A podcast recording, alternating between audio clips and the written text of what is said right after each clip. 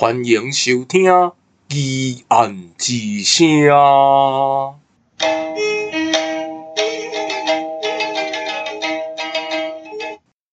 欢迎回到《疑案之声》疑案之声这一集呢，要跟大家聊一个跟我切身相关的疑案。嗯，大概在两三年前左右吧，就是我外婆过世之后呢。哦，我就拿到了三本日记。这三本日记是有两本是他的，有一本是我未曾谋面的舅公的。那这个跟疑案有什么关系呢？呃，我们在外婆还在世的时候，其实就有听他讲过，当初他从山东逃难，从山东烟台逃难逃到台湾来的事情。那中间呢，一个中继站是澎湖，后来去高雄，这样。可是，如果你在读历史课本，或者在读任何历史的这个文字啊，或是一些作品的时候，或是看一些电影相关的时候，你都知道，就一九四九，反正大家就是都在逃难嘛，就到处到处流窜这样子。那所以你不觉得那是一个疑案？你不觉得那是一个事件？一直到后来，就是读了这个日记，然后又读了一些小说家的作品。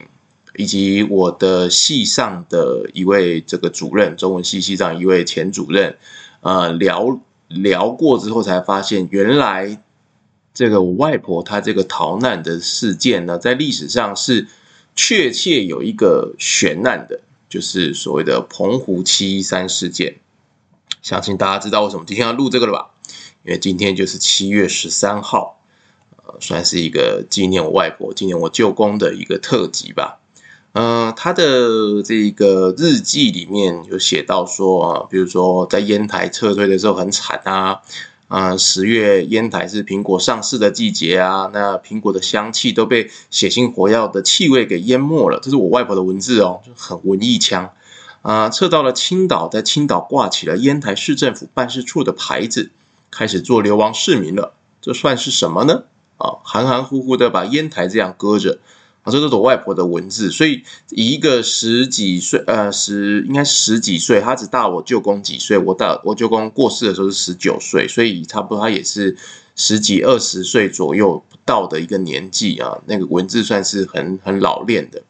那他这个澎湖七一三事件，它的发生的源头呢，其实就必须从我外婆她日记在写的这个烟台撤退这件事情开始。在一九四八年的时候。共产党就已经打打从关外打进来了。一九四八的时候，他其实把济南这个地方已经打下来。那打下来之后，烟台有点变成是呃，烟台的有点变成是一个海上就陆上孤岛，就是它面对的是海，可是它的它的临近的那个济南已经已经沦陷了，已经赤化了。所以他要逃难呢，他就变成是必须从海上逃，以及陆路的话会比较危险。可是因为山势的关系，可能还有一些路可以走。这样，那总之呢，就在一九四八年的时候，其实他们就陆陆续续开始年在年底九月、十月的时候就开始陆陆续续的逃亡。我外婆根据她的日记以及她的口述的话呢，她是跟我舅公他们两个是搭船离开烟台，而且他们还在还在船上等了一天一夜，就是船都不敢。贸然的开出去，因为怕出去会被会被炮击或什么之类的，所以他们等了一天一夜。那确定海上没有这这样子的状况之后，他们才出发。出发之后，第一站是到青岛。到青岛其实是本来是以为说，呃，可以守住，可以在青岛留一阵子。但是到青岛没多久，就发现那个共产党的这个呃势如破竹啊，所以他们就几个学校的校长就开始演你说，是不是要逃去上海。那当时的状况是这样，我外婆跟我的舅公，其实他们都是高中生，他们那个时候是中学生，就高中生。呃，要逃难的时候呢，是以学校为单位，然后有八所学，学校就是济南有有有四所还五所，那这个烟台这边有三所哦，然后总共合起来八校，八校联合，那联校之后呢，开始逃亡。嗯，那这个烟。烟台这边就全名就叫济烟台联校，济南这边的叫济南联校。那几个校长其实就是这种共议制度，就是没有没有一个人做头啊，大家互相讨论事情，这样开始逃逃亡。逃亡之后呢，啊，这总共加起来两个联校大概八千多多位学生。那逃亡之后，他们到了青岛之后，他们就决定去上海。可是现在就面临面临一个问题，就是呃，船没有这么多，那走完全走陆路的话呢，又是又是有一定的难度跟风险在。所以后来这个八千多个学生呢，他们就兵分二路啊，八千多个师生呢就兵分二路。我外婆是海上这一路。那听我外婆讲，他们因为因为他们后来就在上海会合。所以他们有互相有有聊聊了之后才知道说，这个陆地上的陆路啊，非常的凶险，有多凶险呢？你们可以去看郝玉祥，就是女作家、小说家郝玉祥她写的一本书叫《逆旅》啊，逆就是这个逆逆行道师的逆，旅行的旅啊，逆旅。逆旅这一篇里面呢，他其实就写到他爸爸就是当年这个山东流亡大学生的。流亡学生的其中的一员，也就是说，我的外婆曾经跟郝玉祥的爸爸在同一条路上，然后又跟我们系主任，哦，我们前系主任一个叫张雪楼的教授，跟他的爸爸也是在同一条路上，啊，就是我们很奇妙的这个因缘聚合在一起。但是后来我才才更深入理解，就就会发现说，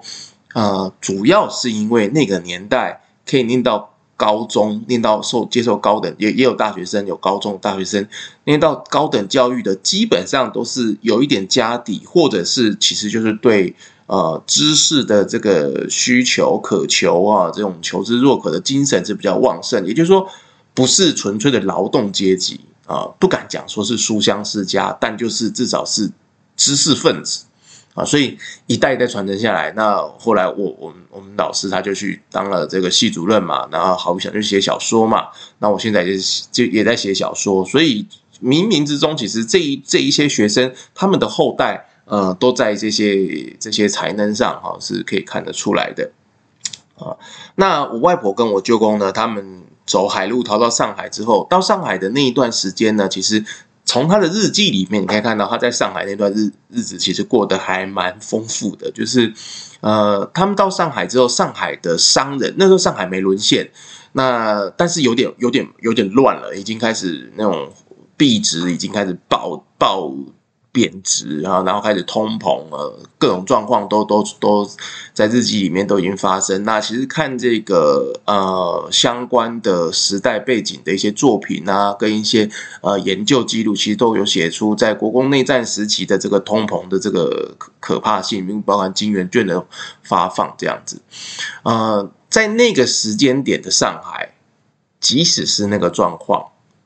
他们看到这八千多个学生来到上海之后，上海人还是很慷慨的，一些商人、小贩或是一些平民百姓，都会把他们家的米啊、面粉啊，或是一些呃一些钱啊，就是很小的币值，两块五块这样子啊，就分给这些学生。啊，那有一个有一个这个口述记录里面，这个不是我外婆看到的，这是其中一位口述前辈口述的记录里面说到，他们去到那个杭州的西湖的时候，学生饿啊，没饭吃好几天了，都只有喝稀饭而已，啊，很饿，那他们就沿街几乎是要乞讨了，结果杭州那边的一个不知道商会还是什么的，就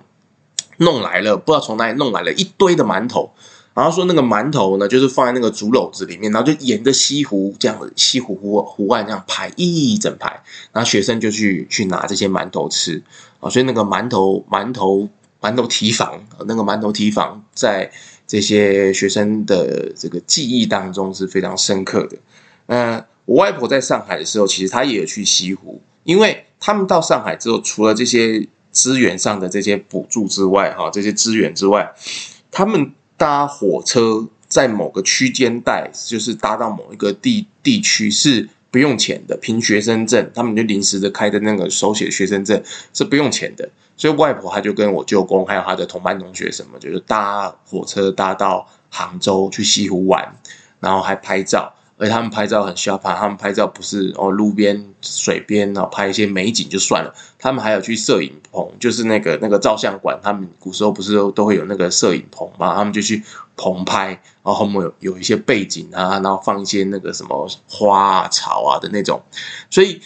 到了逃难这件事情到上海之后，到杭州之后呢，一度就缓下来了，就很像没有在逃难的感觉，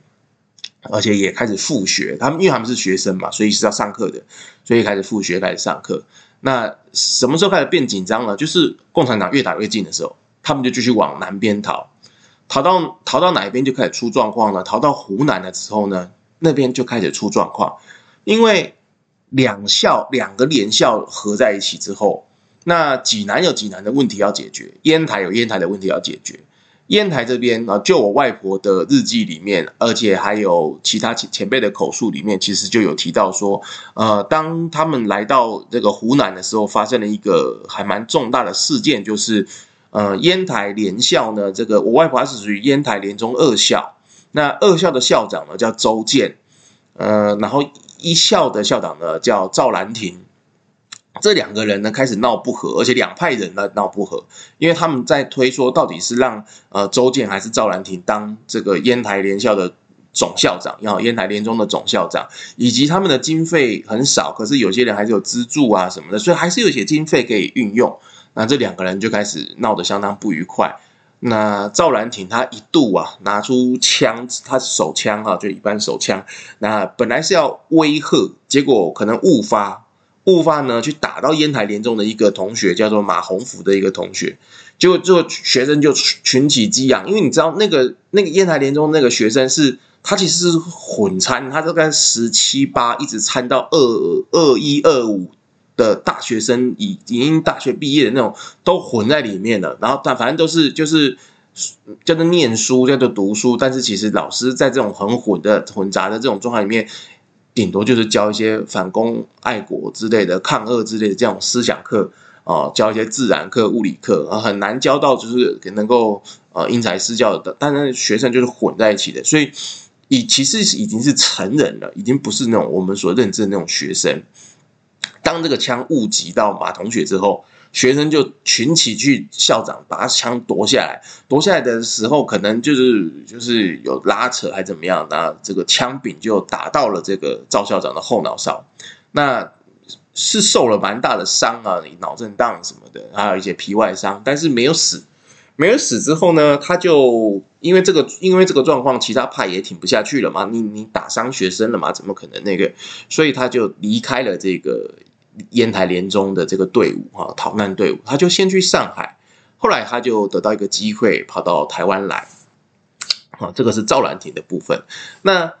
这件事情其实就埋下了一个整个学校就不是一个很和谐的氛围，因为他虽然走了，但是那个派系还在嘛。那大家只是暂时勉为其难的服服役女周建而已。那后面有什么状况啊？这个还不还不知道，还未明。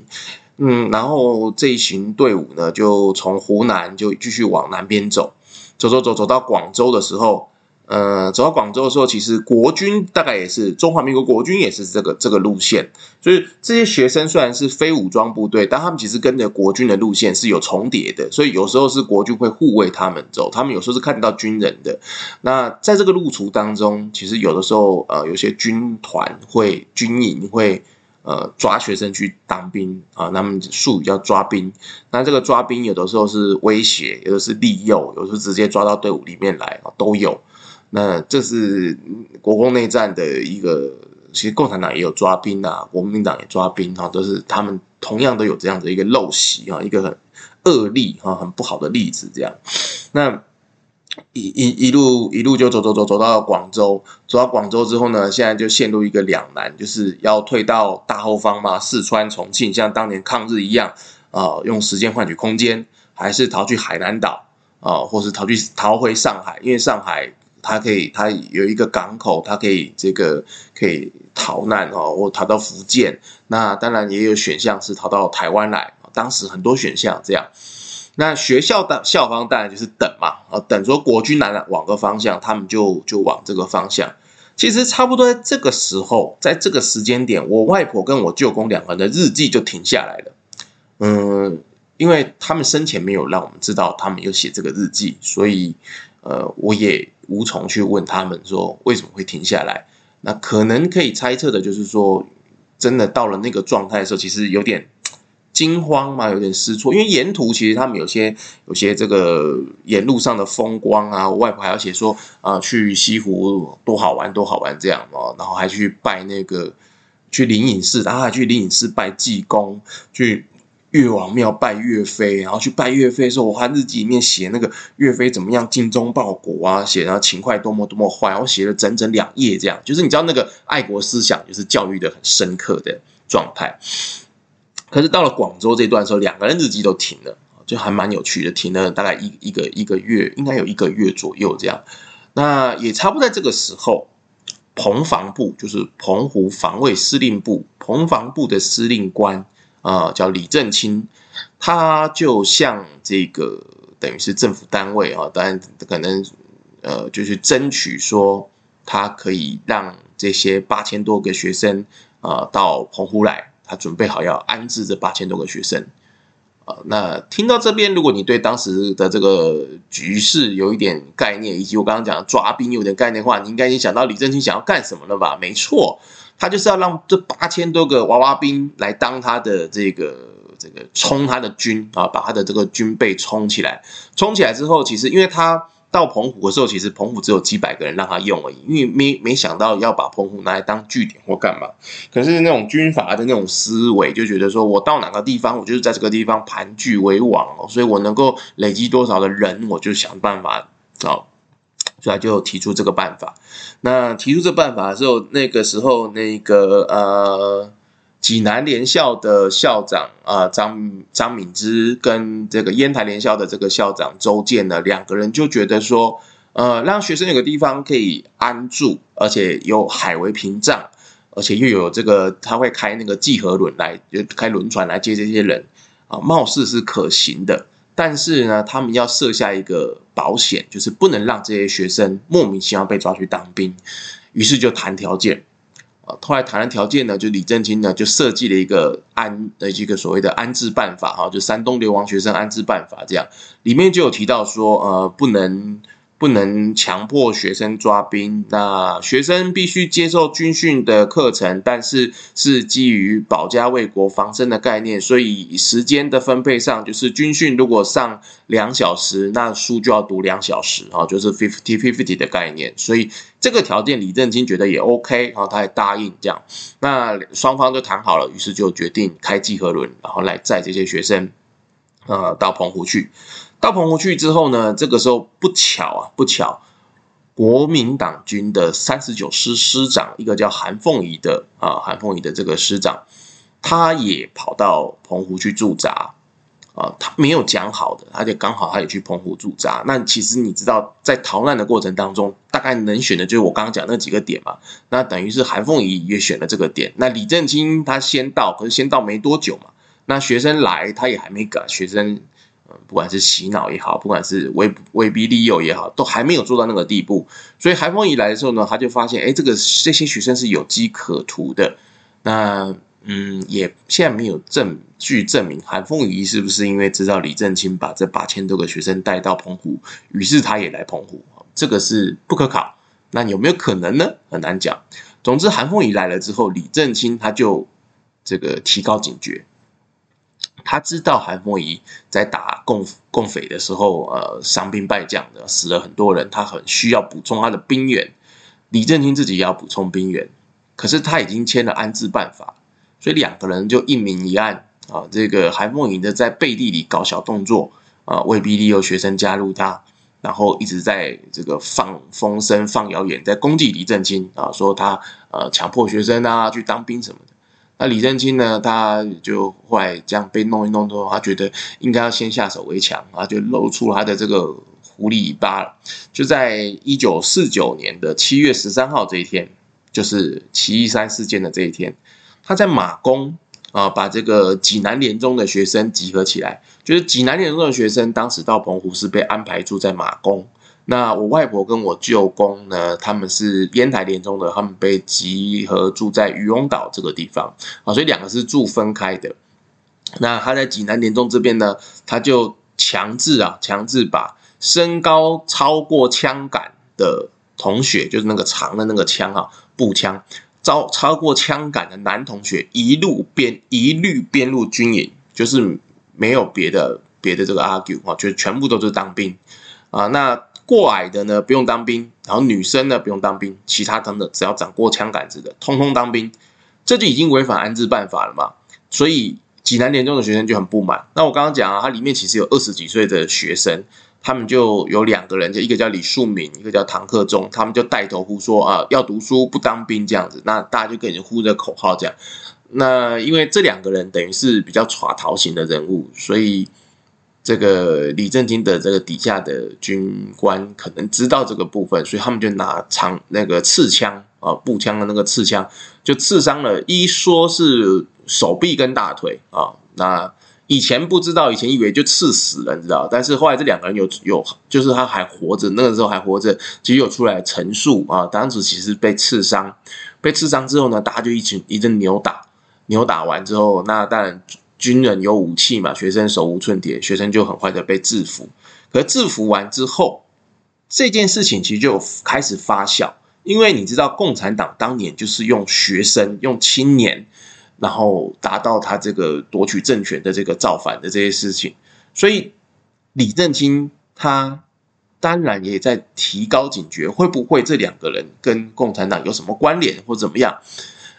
结果这个时候好巧不巧呢，就果不其然，就有人密报，密报说什么呢？张敏之跟周健其实就是共产党渗透进来的，渗透进来之后呢，他们唆使，并且他们暗示这些学生。啊，然后抓紧这个时机进行这些反叛抗这个这个叛乱的这个动作，这样，呃，这个这个谣言一出来之后，大家就开始，他们就开始进行大大逮捕，整个整个澎湖的学生。啊，有上百位通通遭到逮捕跟讯问，就是非法的这种讯问、拷问，基本上是啊。那这个有些活下来的这些前辈，经过拷问的活下来的前辈就说，他们半夜就被用那个麻布袋就套住，睡觉睡到一半被抓出来套住，然后就拉拉拉拉拉到那个那个统盘屿那边啊，这个那个附近的一个那个那个小岛的海边，然后统盘屿那边，然后就。拿枪抵着他啊，因为他在布袋里面不知道啊，拿枪抵着他，然后开始用这种方式拷问，这样就是吓唬学生。那也有人说，就是有些学生半夜被那个被窝掀开，然后问他要不要当兵啊，要不要加入三十三十九师？那学生如果说呃不当兵要读书，然后就拿刺枪刺他。这件事情。后来就变成说，有人说统盘屿那边其实有学生被杀掉丢到海里面啊，然后也有人说刺枪刺被窝的那个其实有刺死学生啊什么之类的，嗯，这个其实是很难找到确切证据，因为八千多个学生，然后你要找到还有活着的人去证明这件事情是有困难有难度。但是我外婆她的口述当中，她当时没写在日记，因为。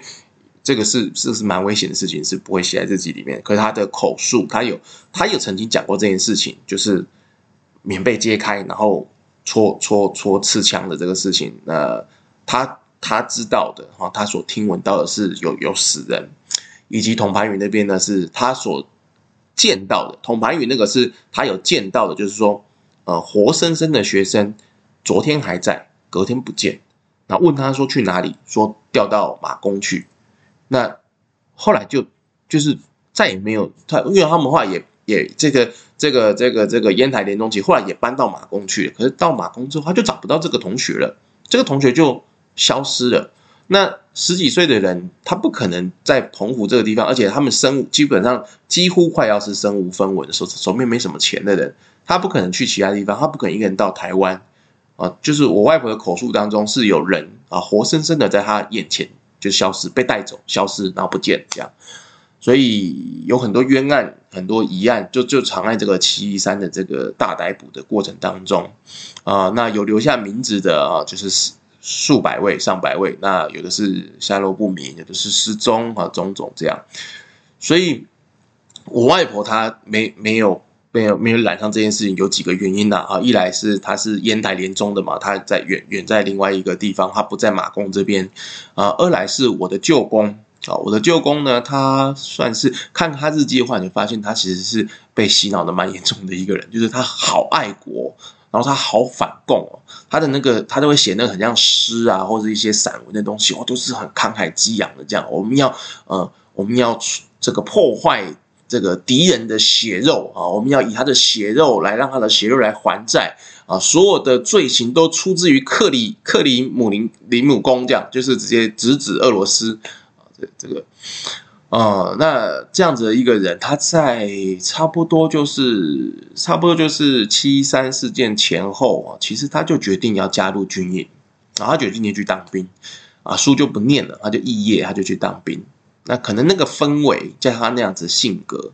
呃，他就去当兵。那他当当兵之后，他真的是一个还蛮拼的一个一个孩子，可以这么说。他的日记里面也好，还有外婆的日记所描述的他啊，长官怎么怎么称赞他，你就知道他很拼。而且他的照片就是很清癯、很瘦，就是我手图放的这张。嗯，大概只是因为太拼了，所以他在。呃，一九五一年的时候，五月七号的时候，他跟我外婆说，他旧病复发，肚子痛。那我外婆的日记是讲说，这个旧病没有讲得很清楚是什么旧病，但是基本上就是肠胃方面的啊、呃。然后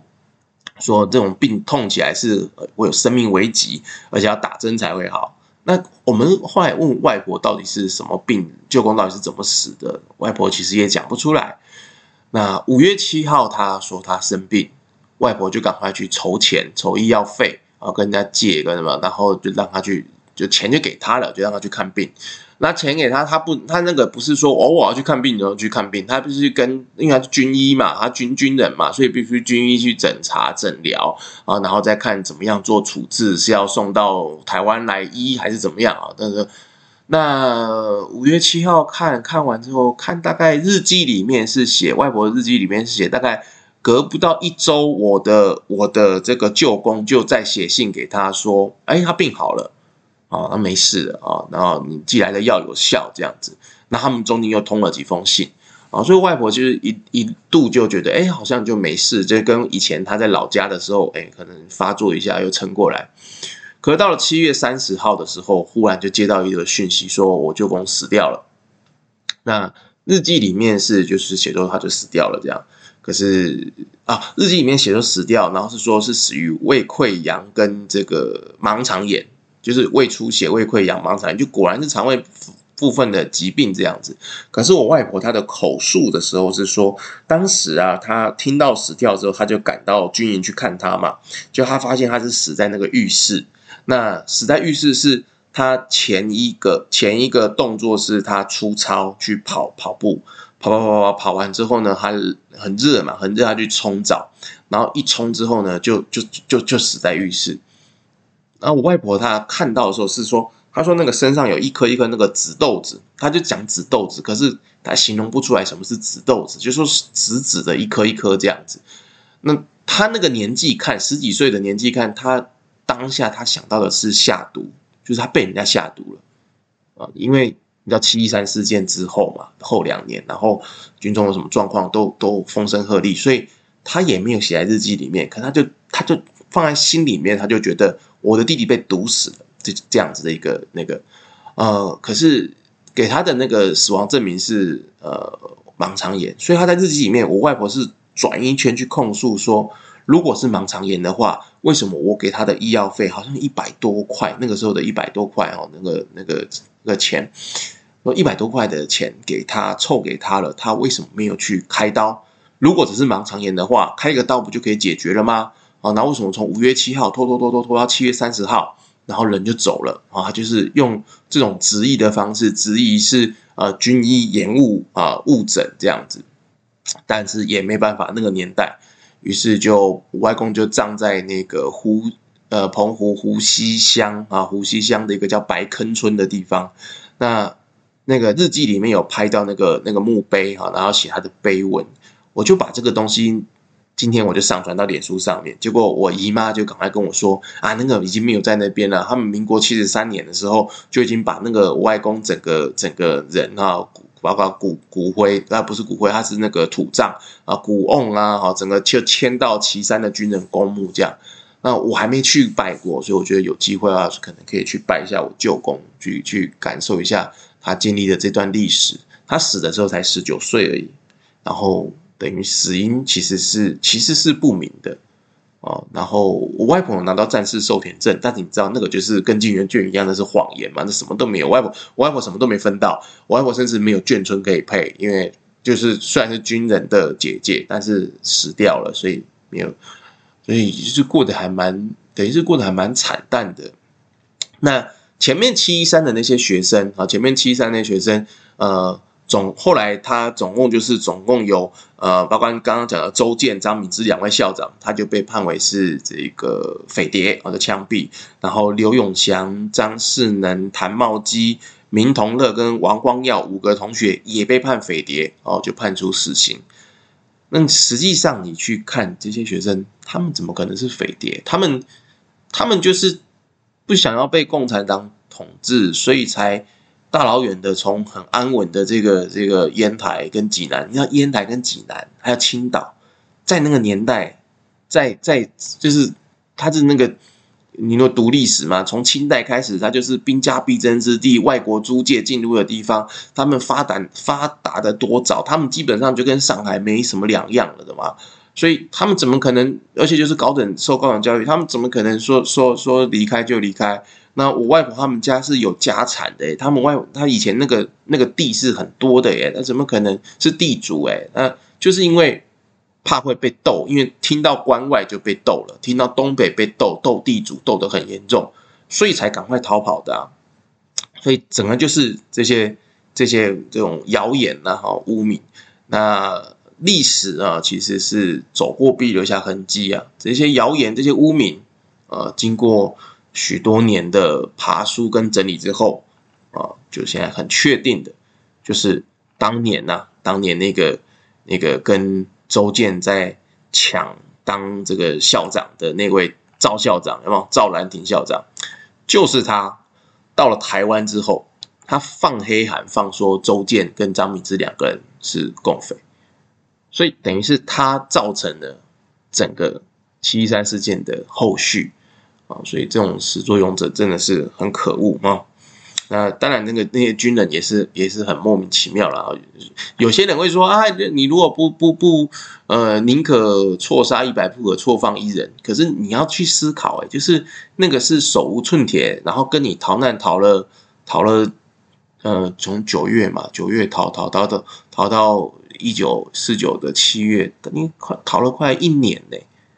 他跟你逃难逃了快一年的人，然后你可以这样子，就是说杀就杀，真的是很荒谬，很荒谬啊！所以这个这个这个案件哦，到现在为止，然后知道的人，然后记得的人，其实嗯不多啊，不多。然后呃，多年前也没有多年前，就是三三年前。七十周年纪念的时候，就七一三事件七十周年纪念的时候，呃，景美人权园区有办一个特展。那我跟我表哥还有我姨妈，我们就去看这个特展。看这个特展的时候呢，后来就有一个大学教授，他的父亲也是山东流亡学生当中，他父亲是山东流亡学生里的老师，他是老带这些学生的。结果，因为他也是这个流亡学生的后代嘛，所以这个教授，台大教授，哲学系教授。就来讲啊，讲他的父亲啊，跟这个山东流亡的这个故事。可讲一讲之后呢，我们就越听越越越不是滋味，因为他的论点就是现在就是跟我讲论点完全相反那种。他就说：“哎呀，军人啊，这个弄这个学生就是宁可错杀一百，不可错放一人。如果不弄的话，整个军会完蛋的，你知道吗？”他就是用这种态度在讲。啊，所以啊，我后来我我姨妈就跟他呛赌我。就是会后不是都会有 Q A 时间嘛？我姨妈没有 Q A，我们姨妈就开开开呛赌啊，就就说他讲那个什么东西呀啊，什么什么的啊，就是说这这些就是其实就跟我就是这些小孩子，你带来这些小孩子啊，然后逃难逃到这个地方来，你要讲什么什么共匪，那个其实都。听一查个得啦，那个都是那个都是莫须有的污名啊！那我们现在历史有证据了嘛？就是赵兰亭放出来的谣言呐、啊，根本没有这回事啊！那那个教授呢？那个台大教授当然当场是灰头土脸了，哦，被被我姨妈抢劫。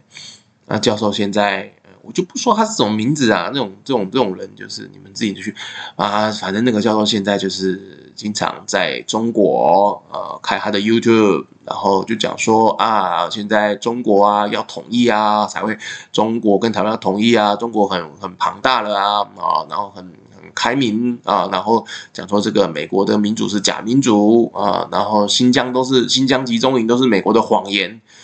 我每次看到，自从那一次知道这个人，知道他的父亲也是这样子，跟我外婆是同一同一波人逃难过来之后，然后看他这个言论，你就觉得说，你真是对不起这些这些牺牲性命的这些学生。你知道你知道沿路上死多少人吗？就是不是只有在七一三死的，沿路上他们又饿又渴，其实他们丢掉了很多同伴。我外婆讲说，有些人就是呃在路上的时候，可能前两天就消失。然后后两天，大家就会有一顿好吃的，还有肉汤可以喝。那郝玉祥的小说也有写到类似的情节，就是有人死掉之后被弄成汤来喝。那这个是战乱时候就是没有办法避免的事情啊。但我外婆没有把这个写在日记里面。我外婆还蛮聪明的，我发现她那种生存欲望很强，她这种很很很怎么讲？那争议的东西，他就会避开啊，不写，但他会口述跟我们讲，所以导致其实他生前跟我们口述的时候，我们在讲到天方夜谭，怎么可能吃人肉、喝人肉汤？可是你在看他的日记之后，你就发现，然后再配合其他的人的口述，配合其他的，虽然说好像是写小说，可他那个是真实事件下去下去改编的，所以他的真实的程度其实相当高的。再加上我的系主任跟我们讲的，我们对起来的时间点，对起来的事件，其实就是。对，太非常可怕的一个事件啊！那七一三只是整个事件的一个爆发点啊，其实它整个是山东流亡学生啊，在这个地方八千多人在这个地方呃的的的一个一个一个爆发，然后呃，它造成了其实后面它造成的影响是这八千多个学生，他们后来通通被有一部分被移到呃台湾的园林实验中学啊，他们就入。入籍这个园林实验中学，然后有一部分呢，就是就是到台湾各地去发展。那我外婆她是因为她在澎湖的时候认识了我外公，我外公是轮机长啊，开恒春轮的轮机长。呃，我现在想在网络上咨询一下，就是有没有人知道恒春轮这个轮船现在它还还在吗？还是已经解体了？就是当年我外公开过的轮船叫恒春轮啊，是。台航公司还是什么忘了这个，反正在高雄的恒春轮啊。那他在当轮机长的时候，因为跑船的人就是口袋都还蛮薄的，所以他给我外婆的钱都是几把几把的回来，就一百一百的给的。然后甚至我外婆还在日记里面我看到一段很可爱的说，说我外婆在日记面前说：“呃，我明天就要跟他做一个很清楚的决定。”啊，我然后我想要清楚决定，该不你们不是该不会你们要谈分手？可不不对啊！哦，历史上来看，你们后来是在一起啊，不然不会有我，不不会有我妈，不会有我啊！啊，然后后来再看一下下一行，就说呃，我必须要他负责后面全部的支出与开销，就是他已经觉得他抓到了那个长期饭票，就是他要他付出全部的开销，就之后他讲之后哦，全部的开销这样。那我外公也同意耶，就他们俩才会在一起啊，所以我外公也同意耶，所以这这这这个关系也是在这个战争时期很有趣的一个东西。那我外婆后来就住在，她常年其实都住在高雄啊，所以呃，她是到外公过世之后啊，她才搬到台北住在戏子，然后过年的时候我们回去探望她，这样。呃，以上就是今天的疑案吉声，是我自己我们自己家族的历史。想不到吧？我也想不到，我也想不到我家可以跟这种呃民国史啊，跟那种家族史有一个关联。但是后来想想，八千多人，然后八千多人开枝散叶出去啊，大概随便在路上问，可能都会问得到他，说不定他们家就是这个八千多个学生之后的后代。好，以上就是今天的疑案吉声，疑案之声。呃，我是疑案办的主编唐墨，那没有什么要。这个业配的，只是要跟大家讲，我们这个喜剧谋杀最近的制程啊，有一点点拖到，因为喜剧演员的时间呢出了一点状况，不是很好瞧，呃，但是还是会还是会持续录。其实我我会落掉一集，就是因为本来以为他们就来补这集了，然后无缝接轨就就补上去，但是后来、就没了没了呢，好吧，我就只好让这个疑案之声啊继续维持下去哦，还是其实你们比较喜欢听疑案之声，那也 OK，我就继续录。好，谢谢你们的支持与收听，我是疑案班的主编唐墨，拜拜。